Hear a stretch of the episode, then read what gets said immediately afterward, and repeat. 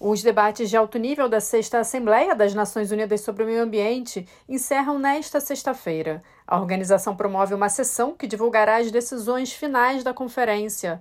Brasil e Moçambique discursam durante o dia, que deve destacar ainda o papel dos jovens na discussão de soluções e como o multilateralismo ambiental envolve o grupo na construção de sistemas alimentares resilientes na África.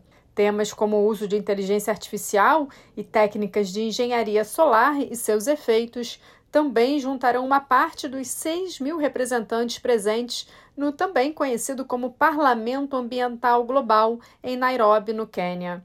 Na quinta-feira, a capital celebrou ganhos alcançados no campo ambiental durante o evento Programa de Mares Regionais do PNUMA aos 50 anos. Falando à ONU News, a diretora da Divisão de Mares e Águas Doces do Programa da ONU para o Meio Ambiente, Letícia Carvalho, enfatizou que 18 convenções e planos de ação foram criados pela iniciativa. O grande desafio agora é gerar uma coordenação política em termos de implementação, em termos de visão, ah, entre um número ah, muito maior do que há 50 anos atrás de uh, multi de, de acordos multissetoriais que trazem dif diferentes setores, como, por exemplo, a navegação, a navegação marítima, a pesca, a, a exploração em águas a, de alta profundidade, tanto de recursos vivos pesqueiros como de recursos minerais.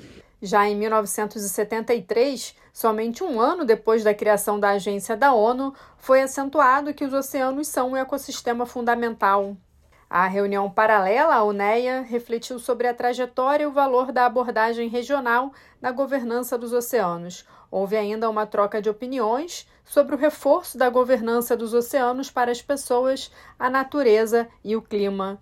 Por meio do programa, 146 países assinaram compromissos de manejo espacial marinho, que prevê o estabelecimento de áreas protegidas e o controle de poluentes industriais e domésticos liberados para os oceanos. Da ONU News em Nova York, Ana Paula Loureiro.